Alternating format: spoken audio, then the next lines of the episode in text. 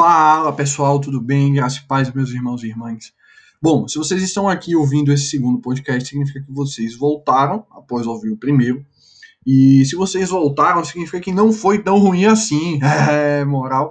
Então nós estamos aqui de volta e eu quero agradecer a todas as 21 pessoas que ouviram o nosso primeiro podcast. Brasil! É, tá vendo? Olha, a audiência vai aumentando, os efeitos sonoros vão aumentando junto. Mas, brincadeiras à parte, é, tudo aquilo que eu falei no, no, primeiro episódio eu venho reforçar. Foi muito importante você que clicou no botão de seguir. Eu descobri que realmente pode dar like aqui no, no na sua plataforma, no, no, podcast, e que graças a Deus não tem a opção ainda de não dar like, no caso o dislike, você pode só não curtir. Mas dizer que não gostou já é um pouco difícil para a gente de ouvir. É, tá bom. Mas brincadeiras à parte, é, clica aí no, no coraçãozinho para você gostar. Manda para aquele seu amigo que é tão pecador quanto você, quanto eu, quanto todos nós. E vai ser muito importante para a gente compartilhar esse projeto. Nós somos de fato um projeto autônomo, então é muito importante né, essa, essa, essa divulgação é, orgânica de, de uma pessoa para outra, para nos ajudar a compartilhar ainda mais esse projeto e, e, a mensagem de Deus através dele. Bom, a mensagem de hoje se você tem alguma veia esportiva, se você é muito fã de esportes americanos, ou não é muito fã, nem curte, mas que admira, quem sabe, alguma coisa, é, vai ser muito legal. A gente vai fazer uma, uma breve comparação aqui entre o draft dos esportes americanos, que eu vou explicar o que é draft, é, vou falar todos esses termos, e com o nosso chamado, né, a, o, a nossa preparação, é, se estamos ou não prontos para uma missão maior. Então vai ser muito importante. Queria deixar claro, logo agora, que isso não é um, um, uma mensagem terapêutica, um evangelho terapêutico, onde a gente vai prezar pelo bem-estar do homem. Mas sim um, uma mensagem realmente que trouxe paz e verdade ao meu coração, a luz da verdade, a luz da, a luz da Bíblia, e que eu também quero compartilhar com vocês, eu sinto paz em compartilhar com vocês é, esse projeto, essa comparação, essa analogia, essa qualquer outro sinônimo então, espero que de alguma forma possa te edificar. E como de costume, a gente vai começar fazendo o quê? Contando aquela boa e velha piada, porque se não tiver piada, não é um mero pecador. E aí eu quero dar uma dica para você que está olhando para uma menina, para um menino da sua igreja, da sua comunidade, e que não está sabendo como ter aquele primeiro contato com a pessoa, não está sabendo como ter aquele primeiro olho no olho, e aí eu vou dizer para você, vou dar uma dica para você em formato de piada. Você vai até ela, você vai até ele, carinhosamente, você vai pisar no pé dessa pessoa. E aí ela vai olhar para você e vai dizer, Oxente, por que tá pisando no meu pé? Tá doido? E aí você fala, porque na Bíblia diz que onde eu colocar a planta do meu pé, será meu por direito. Aí, meu irmão, já vai direto na casa dos pais, já pede em casamento que é sucesso, tá bom? Então, com essa dica de hoje, a gente começa mais um episódio do Um Mero Pecador. Bom, vamos lá. É, nos Estados Unidos, é, os Estados Unidos em si é conhecido por ser uma potência, uma potência esportiva muito clara. A gente vê isso normalmente, né, a cada quatro anos nas Olimpíadas, Estados Unidos e China brigando. É, China recentemente, né, mas Estados Unidos e China constantemente brigando pelo primeiro lugar no quadro geral de medalhas seja pelo total de medalhas, seja pelo número de medalhas de ouro. É, acho que tirando o, o, futebol, que eles chamam de soccer, é, praticamente todos os esportes dos Estados Unidos são uma potência mundial é, por conta de tudo que gira em torno deles, investimento, é, bolsas de estudo na, na, nas faculdades, nos colégios e tudo mais. É, só que hoje eu queria falar em específico sobre duas ligas, a NFL, a Liga de Futebol Americano nos Estados Unidos, e a NBA, a Liga de Basquete nos Estados Unidos. Porque o que, é que acontece? É, existem uma quantidade é, específica de times, né, e esses times são distribuídos ao longo de todo o território americano. Então é como se, vamos lá, vamos falar na linguagem da gente, né, o português no Brasil. Nós temos 26 estados, mais o Distrito Federal, e cada estado tem os seus times. Então aqui em Pernambuco nós temos Santa Cruz, Náutico Esporte, Porto, Central, é, Retro, enfim, vários outros é, Afogados da Engazeira, em São Paulo, nós temos os, os, os, times de São Paulo e assim vai. Cada estado tem os seus respectivos times. E lá nos Estados Unidos, cada estado, cada distrito tem o seu respectivo time. Aqui nós temos os campeonatos estaduais né, de futebol. É, temos a Copa do Brasil, o Campeonato Brasileiro e tudo mais. Lá, essas ligas, elas se dividem das seguintes formas. É, no basquete, o, é como se dividisse os Estados Unidos em duas conferências, Conferência Leste e Oeste, e o campeão de cada conferência se enfrenta numa grande final. Na Liga de Futebol Americano existe uma divisão entre cada conferência. Segue o mesmo esquema, divide-se, Conferência Norte, é, a EFC e a NFC, né, as duas conferências, só que eles continuam dividindo por várias divisões. Então, o esporte lá ele é muito presente em todo o território dos Estados Unidos.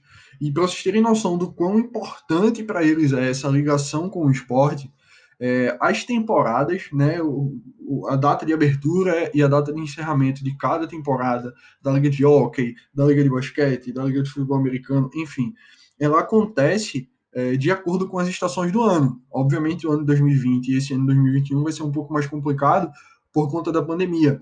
Mas cada estação, cada é, esporte, cada liga americana, ela é definida de acordo com as estações, para que ao longo de todo ano o povo americano ele tenha esportes, ele tenha diversão para si, para sua família e para tudo mais. Então essas são informações só para vocês terem noção do quão é importante para eles essa ligação com os esportes, tá? E basicamente existem duas ligas que são que os fãs de futebol de, de esportes americanos não me escutem, mas que eu acredito que são uma das as duas principais ligas de lá, que é o basquete e o futebol americano. E o que é que acontece? Existem os times e os times têm a capacidade de se reforçar. Então eles podem contratar jogadores, eles podem trocar jogadores e tudo mais. É, no futebol, que é o mais próximo, acredito que a maioria do público que está ouvindo esse podcast, como é que um time ele pode se reforçar? Ele pode comprar um jogador, se esse time tiver dinheiro suficiente para comprar um jogador melhor, ou ele forma um jogador na categoria de base do clube. Então, a criancinha vai lá com os pais, muitas vezes os pais abrem mão de muita coisa para tentar realizar o sonho do moleque, é, coloca o filho para fazer os testes, né, as peneiras, e aí se esse moleque ele passa pelas peneiras ele começa a treinar no clube, muitas vezes sem receber nada ainda, é só como uma oportunidade de treinar. E depois de um certo tempo, se esse moleque jogar bem, se ele for desenrolado, se ele conseguir mostrar que tem talento, ele vai evoluindo nas categorias de base do clube, até ele atingir uma idade que lhe permita é, chegar no sonho de atuar profissionalmente por aquele clube, ou ser vendido para um outro clube, e assim vai. Normalmente esses são os caminhos.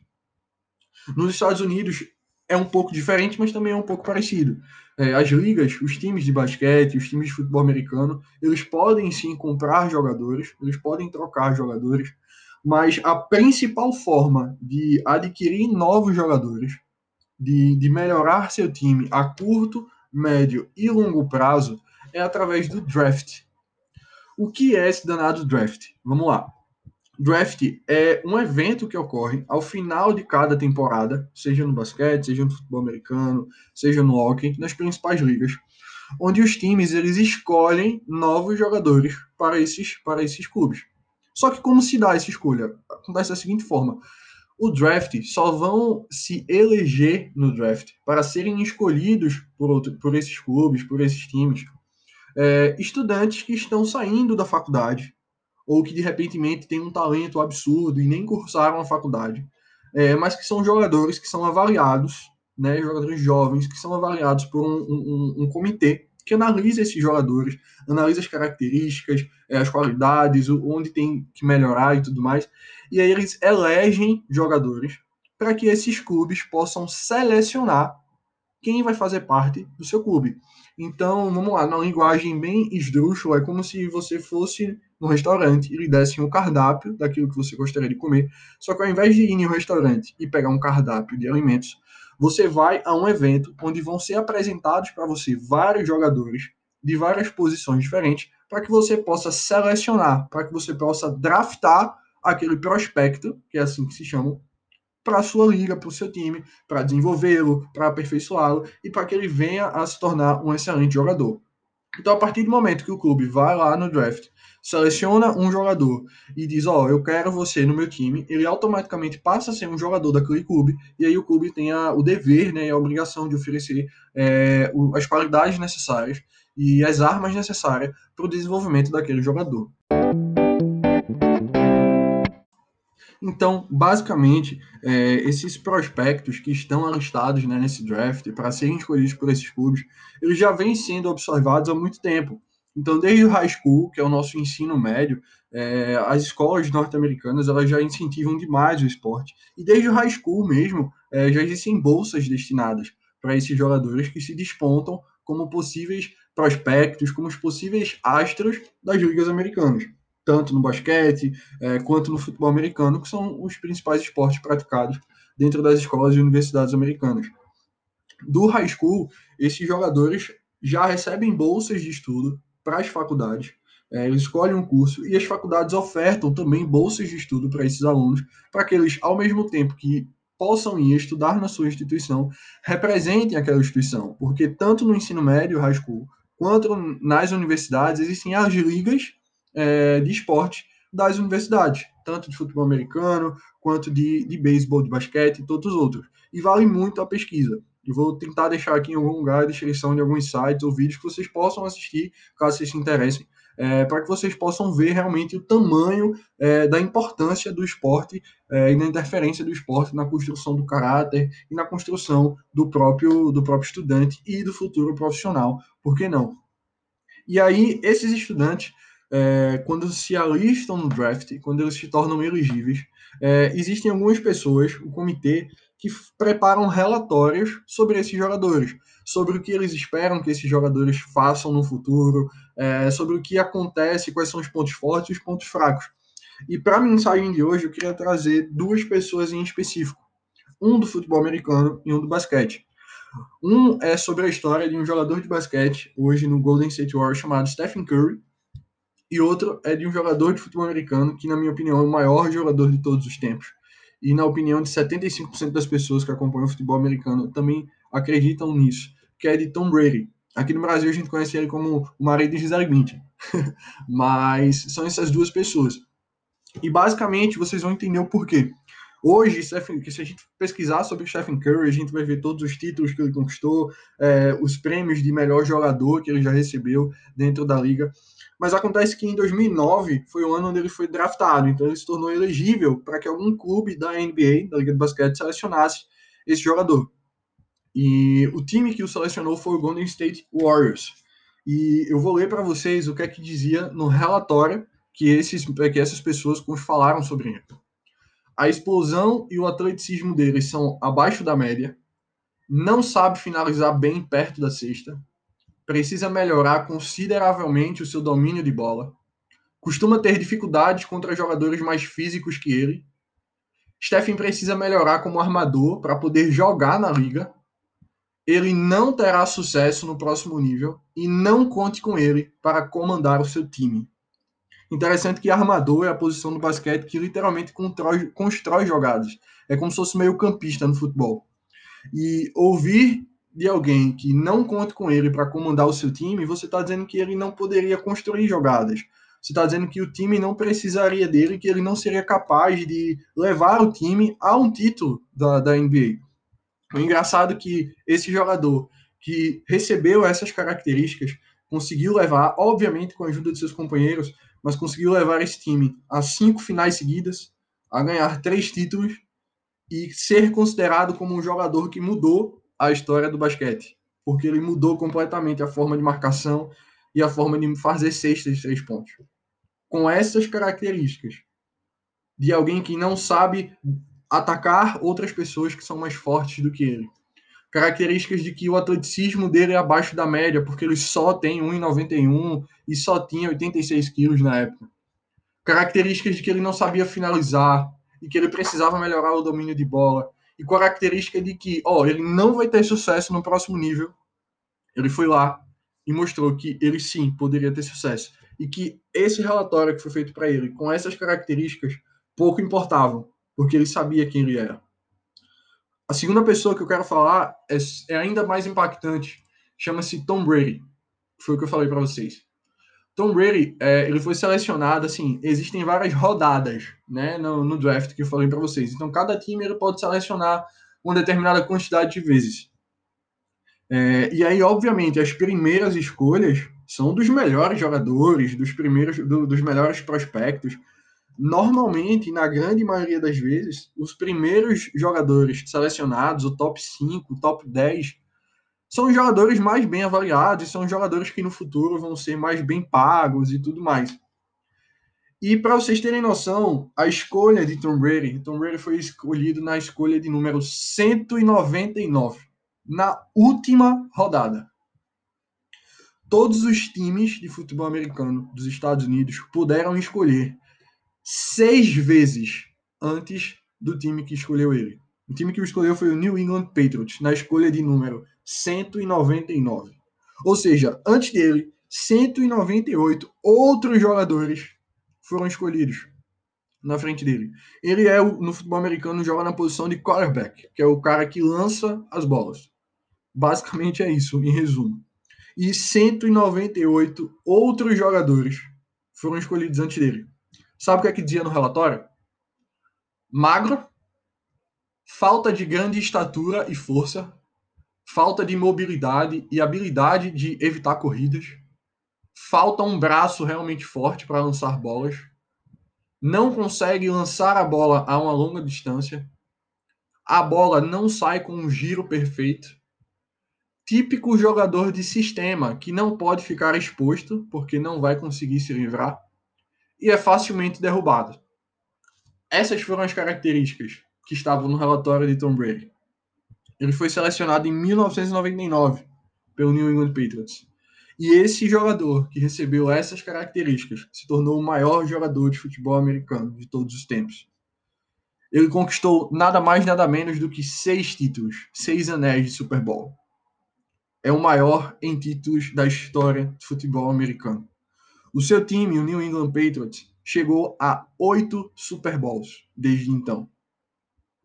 Obviamente não foi conquistas somente dele, foi graças a todo o time, mas passa diretamente por ele. Ele tem uma característica de líder que é inconfundível. Se você colocar Tom Brady no, no Google, se for no Brasil vai aparecer marido de Gisele Bündchen, provavelmente. Mas se você for pesquisar no âmbito do futebol americano, e da NFL, você vai ver que ele se tornou o maior jogador de todos os tempos. Esses dois exemplos que eu falei para vocês receberam relatórios e receberam é, ideias dizendo que não seriam capazes de se transformar em grandes jogadores, não seriam capazes de liderar um time ao título, não tinham um, um grande porte físico, não tinham, não saberiam se defender contra jogadores maiores do que eles. Acontece que eles não precisavam se defender fisicamente, mas eles precisavam usar a inteligência e o seu coração. Engraçado que virou um, um, uma briga nas TVs americanas e existem vários documentários que falam o porquê o maior jogador de todos os tempos do futebol americano foi apenas a escolha número 199. Onde, onde foi que os analistas erraram, que não viram as, as características, não viram as qualidades desse jogador antes. Porque, obviamente, se as pessoas pudessem ver o futuro e soubessem que aquele jogador magro, baixo, que não tinha força suficiente para lançar a bola, seria o maior jogador de todos os tempos, todos os times entrariam na briga para querê-lo como a primeira opção. Mas não tinha como prever o futuro. Eles precisavam analisar apenas o que estava à mostra por eles. E vários e vários canais e vários documentários já foram feitos tentando explicar onde foi que os analistas erraram e deixaram passar a escolha de Tom Brady. Onde foi que os analistas erraram e deixaram passar as escolhas de Stephen Curry. E a melhor resposta de todas é do técnico do time adversário que jogou contra Tom Brady. É do técnico do São Francisco 49ers, que diz assim: Nós não abrimos o seu peito e olhamos para o seu coração. Nós esquecemos essa parte. Eu não sei se alguém fez isso, olhou para a estatura que ele tem e a resiliência. E todas as coisas que o fazem realmente ótimo agora foram ignorados, pois estavam dentro dele. Essa é a melhor resposta do porquê e do como deixaram o melhor jogador da história do futebol americano ser escolhido somente na escolha 199. Eu vou repetir, todos os times puderam escolher antes seis vezes, pelo menos. E ele não foi escolhido mas como disse o treinador do time reserva, do time adversário, perdão, eles esqueceram de olhar o que tinha dentro do coração dele. engraçado, né? É, essa situação envolvendo esses jogadores, esses exemplos citados, muitas vezes podem estar muito mais próximos de nós do que a gente imagina. Que saem nós mesmos. E justamente por ter exemplos tão próximos a nós, eu queria começar não falando de nós, não falando de mim nem de você, mas falando de duas mulheres, na verdade de uma mulher e de um casal, que são muito importantes ao longo de toda a Bíblia. Primeiro exemplo muito claro que se enquadra completamente nesses exemplos citados anteriormente é o exemplo da rainha Esther. Primeiro ponto é que ela era uma completa estrangeira aonde estava. Tá? A gente sabe que é, ela não era da terra de Suzã, que na época pertencia à Pérsia, e na época era o maior reino de todos. Segundo, que era do povo judeu, então o judeu era considerado meio que uma segunda classe. Então era como a gente tem o sacro e o profano, né? Quando a gente estuda. Então era como se fosse o profano da história, como se fosse o plebeu. Até porque os direitos da época estavam totalmente todos reservados aos persas. Até porque eram eles quem seguiam os deuses da época, a cultura do império, o politeísmo e tudo mais. Na verdade, os judeus eles eram até perseguidos por terem a sua própria cultura e servirem a um único Deus. Então, ela era de uma religião monoteísta mas estava geograficamente situada numa região politeísta. Então, só por isso já existia um preconceito e uma perseguição. Somado a isso, ela era uma estrangeira que não pertencia à religião daquele povo e que, por ser estrangeira, ela pegava os restos. Essa é a verdade de tudo. O resto de cultura, o resto dos melhores alimentos, dos melhores manjares. Então, não tinha direitos, tinha deveres, mas é um povo sem direito numa terra estrangeira. Então, tudo isso, somado ainda ao fato de que ela era órfã de pai e mãe. A gente sabe que Esther foi criada com um primo dela. Então, basicamente, ela não tinha referência feminina em casa. Por consequência, ela não contava com ninguém que a preparasse para um bom casamento ou atender às características da época sobre o que era casamento. Não tinha ninguém, não tinha basicamente nenhuma perspectiva. Mas ela permaneceu firme, crendo obediente. Por quê? Porque assim como aconteceu com Tom Brady, as pessoas olhavam e nós estamos aqui falando sobre as características externas da Rainha Esther, mas não estamos nos referindo às características internas do seu coração. Ela sabia que geograficamente ela era estrangeira, mas perante seu Deus, ela pertencia a um povo escolhido. Ela sabia que geograficamente, perto daquela população, ela era segunda classe. Ela era deixada de lado. O seu povo era deixado de lado esquecido. Mas ela não. Ela pertencia a um povo eleito. Ela pertencia aos planos de Deus. E ela tinha planos sobre a sua vida. Permaneceu obediente. E só encurtando a história, depois de tudo isso, no momento mais crucial, no supra-sumo da sua história, ela ainda foi totalmente usada pelo Espírito Santo de Deus, completamente inteligente. Deus lhe deu as estratégias corretas, porque ela buscou, jejuou durante três dias, para que Deus lhe desse e lhe guiasse pelos caminhos verdadeiros de justiça. E isso aconteceu. E ela foi usada pelo Espírito Santo de Deus, com sua completa sabedoria, para que pudesse reverter uma, toda a situação. O segundo exemplo que eu queria trazer para vocês era o exemplo de José e Maria, mas especificamente o caso de Maria. Porque o que é que acontece? Antes de Jesus ser concebido ao ventre da Virgem Maria, existia uma expectativa messiânica muito clara e muito nítida e até palpável sobre aquela região.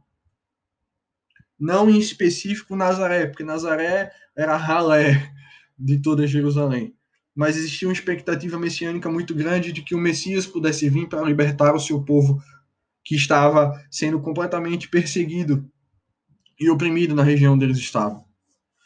Em específico, a cidade de Nazaré era uma cidade ralé, por quê? Porque existiam muitas prostitutas na época, existiam muitos gentios sobre aquela cidade. Então, se a gente fosse ranquear, se a gente fosse analisar como analistas e fazer um relatório, Maria seria uma das últimas, primeiro porque onde Maria estava já era uma das últimas regiões que podiam se, se esperar alguma coisa. Poderia sair algo bom de Nazaré, Não tem como. É uma cidade onde não obedece aos padrões éticos, morais e sociais para receber o Messias, o Salvador do mundo.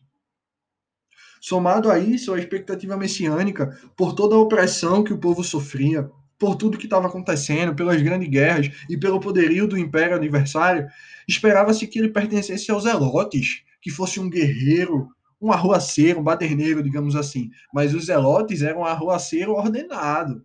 Era aquela galera que metia a cara, ia pro pau, que ia reivindicar com a força do braço, com a força da luta, com o derramamento de sangue no meio da guerra, pela libertação do povo. Mas sabemos que não, essas não são as características do nosso Salvador. Essas não são as características do nosso Messias.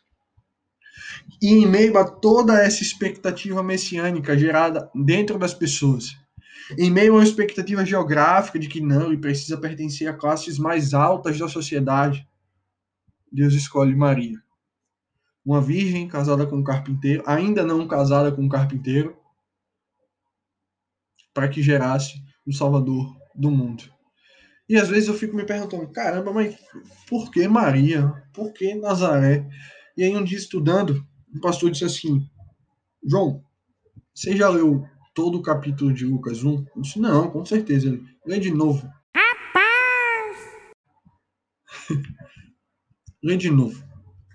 E aí quando a gente vai para Lucas capítulo 1, a partir do versículo 47, na verdade, a partir do versículo 46 diz assim: Disse então Maria: A minha alma engrandece ao Senhor, e o meu espírito se alegra em Deus, meu Salvador, porque atentou na baixeza de sua serva.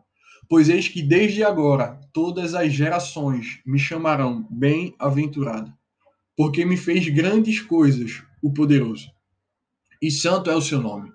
E a sua misericórdia é de geração em geração sobre os que o temem. Com o seu braço agiu valorosamente. Dissipou os soberbos no pensamento de seus corações, depois dos tronos os poderosos, e elevou os humildes. Encheu de bens os famintos, e despediu vazios os ricos. Auxiliou a Israel, seu servo, recordando-se da sua misericórdia, como falou a nossos pais, para com Abraão e a sua posteridade para sempre. Sabe o que, é que significa? Significa que após, o, após a visita do anjo, Maria falou tudo aquilo que ela sentia. Ela sabia, ela acreditava que o Messias que viria não seria um zelote, não seria um baderneiro, um arruaceiro, um político, um governante. Ela sabia que seria um Messias que ia ser completamente voltado a ajudar os humildes. Versículo 52 diz: Depois dos tronos os poderosos e elevou os humildes. Encheu de bens os, famintos e despediu vazios os ricos. Ela sabia que o Messias que viria era um, era um Messias preocupado com o povo, preocupado com a população e ajudar o povo a sair daquela situação. Não por meio de guerras, não por meio de falas políticas ou governamentais, não por meio de ofertas, mas pelo reflexo de quem ele era e de quem o havia enviado. E a sua misericórdia, como diz no capítulo 50, é de geração em geração sobre o que os temem. Ela sabia da santidade do Messias, daquele filho que seria gerado dentro de seu ventre. Engraçado que o outro filho dela, Tiago, quando a gente lê o livro de Tiago, a gente vai ver que essas mesmas características que Maria fala, que de fato estão presentes sobre a vida de Jesus, estão sobre o livro de Tiago. Tiago é completamente preocupado com os humildes, com a população. Fica de exercício para vocês a leitura, é bem curtinho do livro de Tiago, e vocês vão ver que essas características, elas realmente são presentes dentro de sua família. A humildade reinava sobre a casa de Maria. E assim como diz o anjo, o Senhor sentiu-se graça sobre ela. Por quê? Porque mesmo que, ah, geograficamente falando, mesmo que as condições é, dissessem que ela não seria escolhida, primeiro porque ela era de Nazaré, segundo porque era uma virgem, terceiro porque era a ralé da sociedade.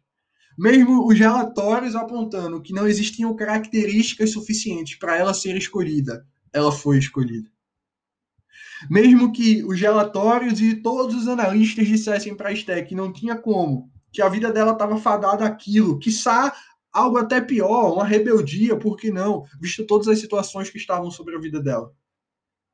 Mas por meio da obediência, da fé e do coração e das características invisíveis aos homens, mas visíveis para Deus, ela foi escolhida e agraciada. Dito isso, eu queria fazer a seguinte pergunta para você: será que a gente está dando a devida importância para o que realmente importa e colocando acima da palavra e acima de Deus os relatórios e as análises que os outros têm feito sobre nós, sobre as nossas vidas? Assim, uma coisa de fato, nós realmente precisamos melhorar. Passando rapidamente de novo pelos quatro exemplos, o fato de Stephen Curry precisar melhorar o seu domínio de bola e de fato melhorar um pouco o seu atleticismo não significava que ele não poderia ser um bom líder e de que um time não poderia confiar nele para ser liderado por ele. O fato de Tom Brady não conseguir lançar bolas muito distantes na época não significava que ele não poderia se tornar o maior jogador de todos os tempos no futebol americano. E de fato isso aconteceu. Em títulos, em performance e lançando bolas curtas e bolas longas. Sabe, a Einstein, ela tinha todos os pré-requisitos para ser uma pessoa totalmente rebelde, ela era pertencia à ralé, digamos assim, a segunda classe. Ela era uma estrangeira, ela pertencia a uma religião monoteísta, onde todos à sua volta eram politeístas. Não tinham direitos, mas tinham deveres. Mas ela permaneceu fiel e obediente porque ela sabia o que estava dentro dela. As outras pessoas não sabiam, mas ela sabia. Maria estava geograficamente totalmente longe do, do, do, eixo central da onde o Messias poderia vir. Uma cidade completamente esquecida, onde nada de bom poderia vir, e veio apenas o Salvador de todos nós, o Salvador do mundo. Ninguém acreditava que poderia vir dali, muito menos de Maria. Mas ela foi agraciada. Por quê? Porque mesmo as pessoas vivendo uma expectativa messiânica de algo que não era a verdade, em sua casa, ela sabia qual era a verdade. Um rei humilde e voltado para o seu povo. Sabe, de fato nós precisamos melhorar. De fato nós temos, nós temos pontos de melhoria. Eu seria um completo hipócrita e mentiroso se eu dissesse que não temos. Mas o fato de precisarmos melhorar não significa que nós nunca estaremos prontos e que nós não estamos prontos nós precisamos ser membros da grande comissão. Nós precisamos cumprir o ID do nosso Senhor. E para que tudo isso possa acontecer, a gente precisa simplesmente ignorar o que o mundo fala sobre nós e precisamos lembrar o que a Bíblia diz sobre nós. Nós precisamos ser, sim, confrontados pela palavra de Deus. Porque se hoje a palavra não nos confronta, amanhã ela nos condena. E eu prefiro ser confrontado hoje minha vida todinha mas no final não ser condenado. E esse é o meu desejo que eu tenho também para a sua vida. Que a gente possa cada vez mais estar voltados unicamente e exclusivamente ao que Deus tem para nós, aos seus direcionamentos, que o Espírito Santo dele possa agir na minha e na sua vida, para que a gente possa cada vez mais estar próximo de sua voz, estar ouvindo os seus direcionamentos, o que ele quer para nós. Também não significa que é para você dizer, Deus, hoje eu pego que ônibus para ir para o trabalho. Deus, hoje eu vou com que roupa. Não. mas que ele possa, que eu e você, que a gente possa ouvir de fato os direcionamentos dele sobre a nossa vida, sobre o que nós precisamos fazer e como precisamos fazer no reino.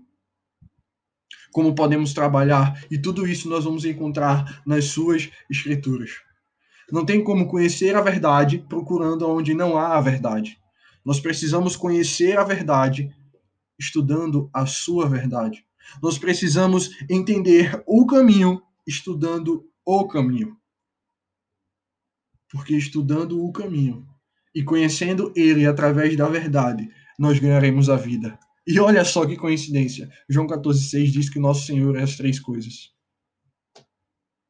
Então, que cada vez mais a gente possa estar com os nossos olhos e com os nossos corações, pensamentos totalmente voltados para o nosso Deus, para aquilo que Ele tem para nós, para os seus confrontos através da Sua palavra.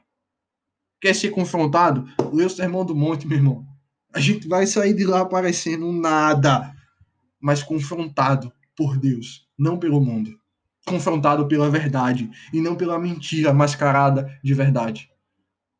Acredito que a melhor forma de encerrar esse, esse episódio de hoje é através de uma oração. Então, que essa oração possa edificar a minha e a sua vida. Senhor Deus, em primeiro lugar, queremos te agradecer por mais uma oportunidade que o Senhor nos deu de estarmos juntos. Pai, no teu santo nome, eu te peço para que cada vez mais, de fato, a gente esteja preocupado com aquilo que o Senhor tem para nós. Na tua palavra, nós sabemos que o teu jugo é suave o teu fardo é leve, mas isso não significa que nós, nós não precisamos ser confrontados pela tua palavra e pela tua verdade. Deus, em nome de Jesus, quando o confronto vem de ti, esse confronto gera vida. Então, Pai, que em nome de Jesus, em nome do teu filho amado, que derramou o teu sangue naquela rua de cruz, que a gente possa cada vez mais estar voltados a Ti, ao Teu Espírito Santo e aos Teus direcionamentos sobre as nossas vidas.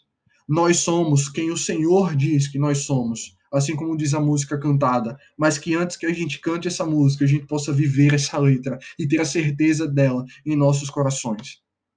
Em nome de Jesus.